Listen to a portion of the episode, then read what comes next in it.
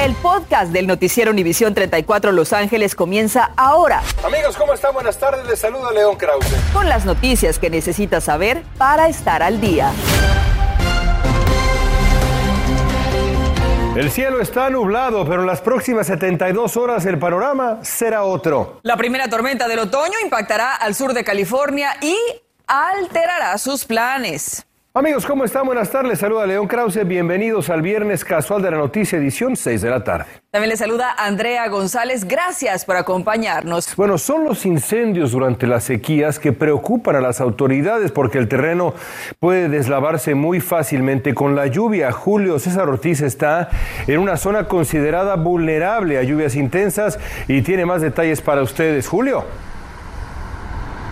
León, muy buenas tardes. Yo me encuentro en Cagle Canyon, que en el, año 2017 inició el incendio, incendio Creek, responsable de quemar más de 15 mil acres y destruir 123 viviendas. Lo que ven en estos momentos son las montañas San Gabriel al norte de Silmar, donde miles de residentes que fueron evacuados por las llamas en el 2017 ahora enfrentan el riesgo de deslaves y posibles inundaciones de lodo en sus patios.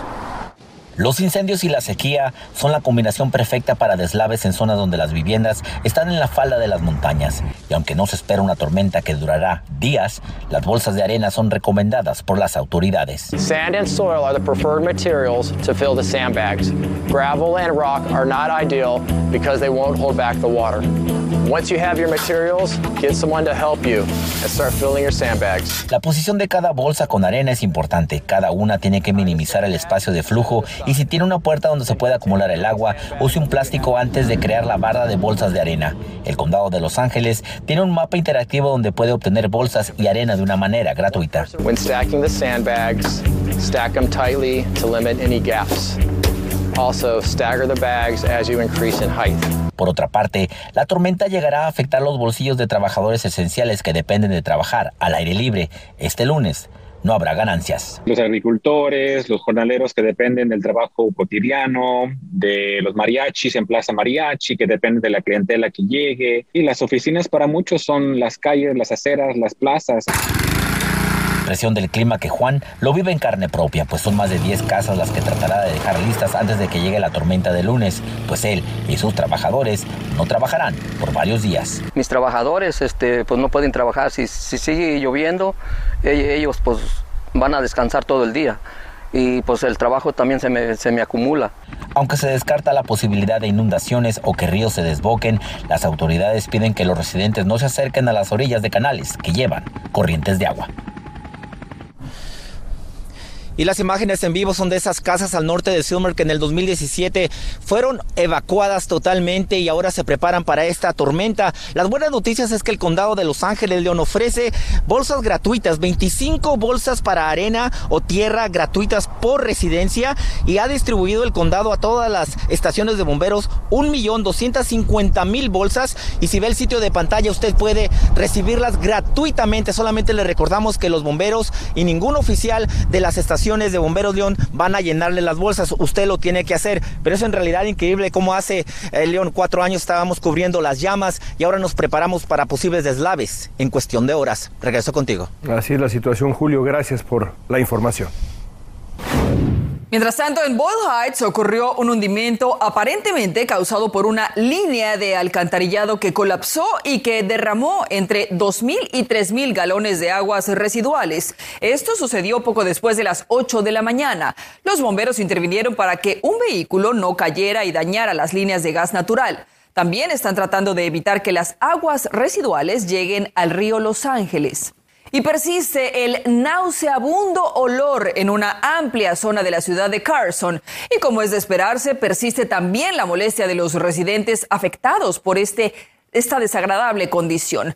Francisco Ugalde se encuentra precisamente en la fuente de donde emana este olor y desde donde nos dice qué se está haciendo al respecto. Francisco, adelante, buenas tardes.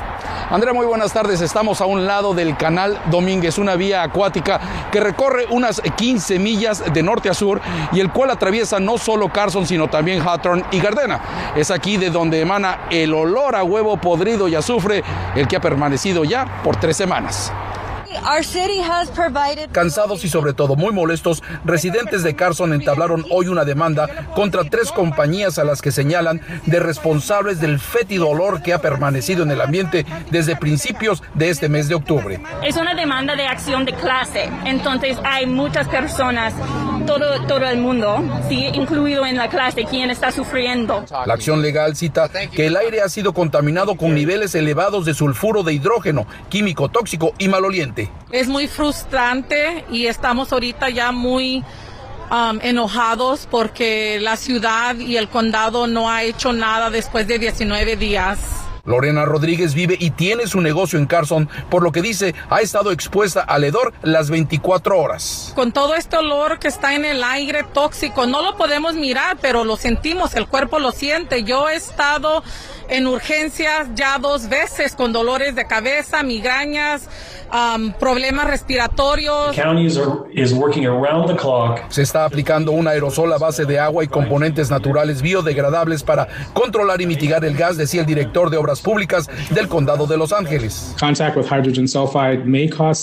Y aunque reconocen que la calidad del ambiente es muy mala, el doctor Davis del Departamento de Salud Pública de Los Ángeles indicó que el olor puede causar dolores de cabeza, irritación de ojos, nariz y garganta e incluso causar náuseas, pero que los síntomas son temporales y reversibles.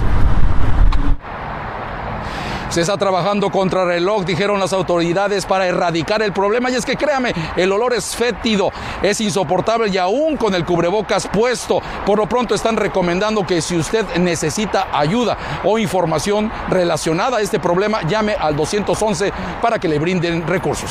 Reportando en vivo desde Carson, soy Francisco Galde. Volvemos ahora con ustedes. Se entiende la desesperación. Esperemos que haya solución pronto. Gracias, Francisco. Y por cierto, si usted acostumbra a manejar por el centro de Los Ángeles, le informamos que a partir de hoy a las 10 de la noche se va a cerrar un tramo de la 101 en ambas direcciones. Se va a trabajar en el arco del nuevo viaducto de la calle Sexta. También cerrará la transición de la autopista 60, dirección oeste a la 101. Eso se oye complicado, ¿eh? El tramo de dos millas y media se reabrirá el domingo a las 3 de la tarde. Escuche. Ah, no me ha afectado porque yo tengo dos salidas allá y acá, así es que no, no he sentido pues, yo estoy acostumbrada a caminar y todo eso, pero las demás personas no sabría decir. Y prepárese porque también el fin de semana del 5 al 7 de noviembre estará cerrado el mismo tramo. Este proyecto del viaducto está costando a la ciudad 588 millones de dólares. Y mañana habrá un evento familiar en la icónica Placita Olvera donde usted podrá recibir la vacuna contra el coronavirus, pero además podrá disfrutar de música, bailes, comida, regalos y más para toda la familia. Tendrá lugar de 10 de la mañana a 4 de la tarde. También servirá para celebrar la cultura latina indígena de nuestros pueblos. Para registrarse puede llamar al 323 880 0102. Pfizer asegura que su vacuna para los niños entre 5 y 11 años de edad es más del 90% efectiva en prevenir infecciones. El dato lo dieron a conocer hoy, pero falta que la FDA haga su análisis independiente. Si todo marcha como está previsto, se piensa que para principios de noviembre podrían comenzar a vacunar a los niños que hasta ahora han estado desprotegidos ante el coronavirus. Mientras tanto, el condado de Los Ángeles ya está aplicando los tres refuerzos de vacunas a las personas elegibles. Dosis de Pfizer, Moderna y Johnson Johnson están disponibles para las personas elegibles. La directora de los Centros para el Control y Prevención de Enfermedades avaló la recomendación que dio el Comité de Inmunizaciones, así como las mezclas de vacunas. Y en instantes, un escándalo sexual sacude a USC, una fraternidad señalada por presuntos abusos sexuales a víctimas que estaban drogadas. Y son miles de contenedores estancados en este puerto y una cadena de caos que solo empeora. Le damos un recorrido al puerto de Long Beach para entender de cerca lo que está pasando. Detalles más adelante. Además, le diremos la crisis en la frontera en números. Estados Unidos revela una cifra jamás vista de arrestos. Y en los deportes hablaremos obviamente de la Liga Mexicana que arranca hoy con un encuentro, dos encuentros el sábado que roban mucho la atención. Además, sí, los Dodgers de Los Ángeles quieren continuar con la hazaña del año pasado, pero perdieron una pieza importante. Continuamos. Estás escuchando el podcast del noticiero Univisión 34 Los Ángeles. La cadena de suministros continúa atravesando una crisis a pocos meses de las festividades. Pero no solo es la falta de productos que demorarán en llegar a sus destinos, también este caos, escuche bien, afectará su bolsillo, ¿eh? Claudia Carrera está en el puerto de Long Beach con los últimos detalles sobre las acciones que se están tomando para aliviar el problema. Claudia, cuéntanos adelante. Buenas tardes, muy interesante. Así es, buenas tardes. Hoy viernes son 77 los barcos que aún están esperando poder descargar su mercancía. Ahora el gran problema es si nos vamos de este lado, podrán observar todos estos contenedores que continúan acumulándose y la respuesta es que simplemente no hay más espacio. Normalmente no tenemos barcos que están esperando. Sin duda es un caos marítimo a nivel local y global. Más de 200 mil contenedores que continúan paralizados frente a las costas de Long Beach y Los Ángeles. Conversé con el director general del puerto de Long Beach para analizar de cerca esta crisis de cadena de suministros. El enemigo principal, asegura, ha sido la pandemia. Hay demoras. Los almacenes están llenos, no tienen suficiente mano de obra, eh, no tenemos suficientes choferes de camiones para transbordar los contenedores. Desencadenando un efecto dominó que ahora afecta desde empresarios que luchan por descargar su mercancía a los minoristas que aguardan recibir sus pedidos a tiempo, incluyendo los miles de juguetes que niños esperan con ansias para esta Navidad. Y no descartemos el hecho que esta crisis, según expertos, solo podría aumentar los precios para los consumidores. Estamos trabajando con estos empresarios para abrir nuestras instalaciones en la noche para que podamos las 24 horas por día mover esos contenedores. Los vecinos que se han estado quejando de los camiones o contenedores que están en sus vecindarios, ¿cómo están respondiendo a él? Bueno, eh, estamos procesando un, volumen de cargamento que nunca hemos visto. Eh, están sobrellevando las instalaciones, nuestra capacidad. Y es por eso que tenemos que encontrar soluciones inmediatas. Aquí en el puerto encontramos 65 acres de patio vacío que estamos uh, usando. Ahora trabajan de la mano con la cooperación del gobernador de California y el presidente Joe Biden para agilizar soluciones. ¿Cuánto tiempo cree que va a pasar hasta que esto regrese a la normalidad? Bueno, basado en lo que sabemos ahora, estamos pensando que para el verano del próximo año es cuando vamos a ver a esos 77 barcos desaparecer. Y ya lo mencionaba Noel, esta situación podría continuar hasta el próximo año. Por el momento, la única solución es conseguir más mano de obra y espacio. Con esta información vuelvo con ustedes al estudio. Yo soy Claudia Carrera en Long Beach. Gracias, Claudia. Y la Universidad USC suspendió temporalmente las fiestas en una de sus fraternidades de estudiantes luego de recibir reportes de abusos sexuales y consumo de droga. Según se ha dicho, han llegado a poner sustancias en las bebidas durante una fiesta. Se investiga si eso habría sido de manera intencional para drogar a personas y después abusar sexualmente de ellas. Muy grave.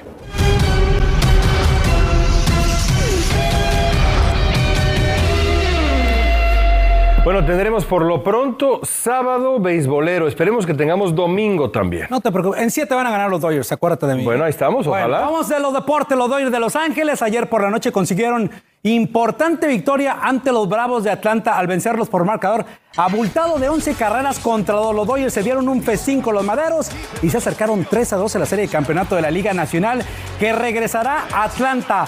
Hoy los Dodgers, por medio de su manager Dave Roberts, informó que el lanzador Joe Kelly quedó fuera de los playoffs, lesión en los bíceps. No hay que perder la esperanza, Nación Azul, ¿eh?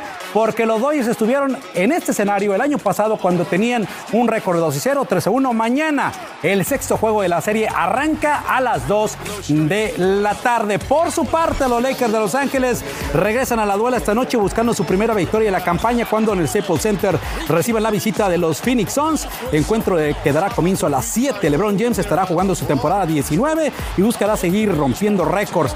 Esta está en la tercera posición como máximo encestador con 35.367 puntos. Atrás, Carmelón con 36.928 y en la cima el legendario Karim Abdul-Jabbar con 38.387 puntos. Vamos a la Liga MX. Hoy arranca la jornada número 15 y hay dos encuentros de la jornada sabatina que se roban la atención. Esta tarde a las 7, Mazatlán se mide contra Querétaro. Mañana cuatro encuentros, Puebla ante León, Monterrey ante Necaxa a las 3 de la tarde. A las 5, América contra el Piojo Herrera y los Tigres. A las 5 de la tarde. A las 7, Chivas en el Akron recibe a los actuales campeones y Cruz Azul. Domingo con cuatro encuentros más. Pumas ante Cholos, San Luis contra Atlas, Santos contra Toluca y Pachuca contra el equipo de Juárez. Continuamos en el fútbol, Liga Premier, jornada 9. Aston Villa recibió la visita del Arsenal, minuto 23.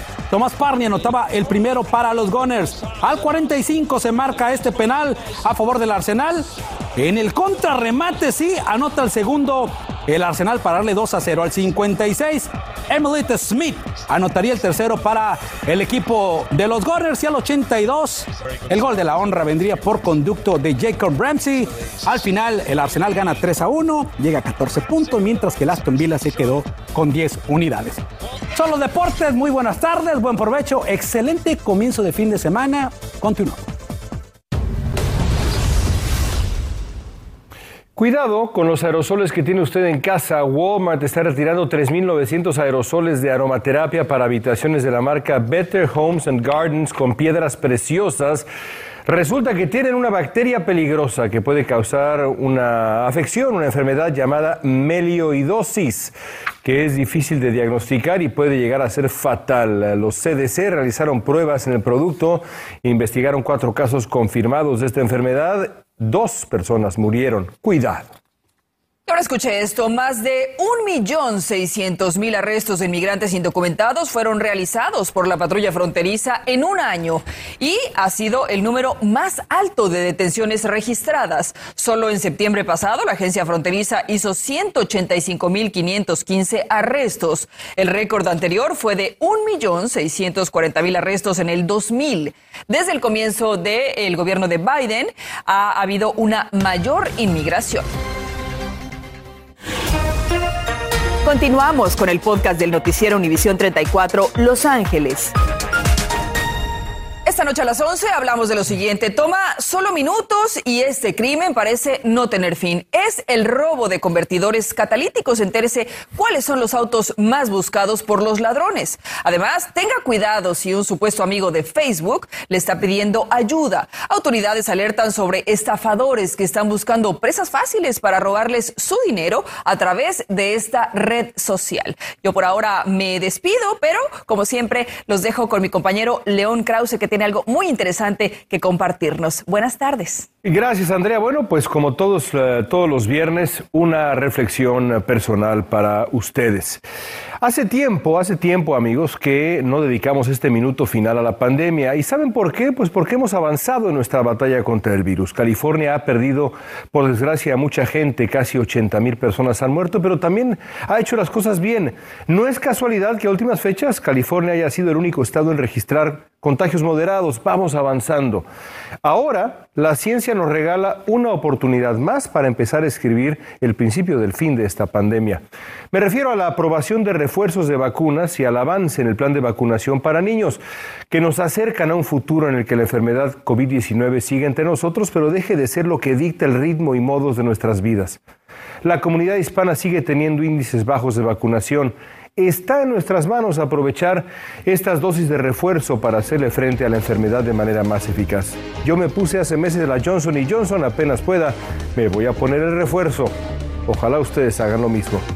Nos vemos en la noche. Gracias por escuchar el podcast del noticiero Univisión 34 Los Ángeles.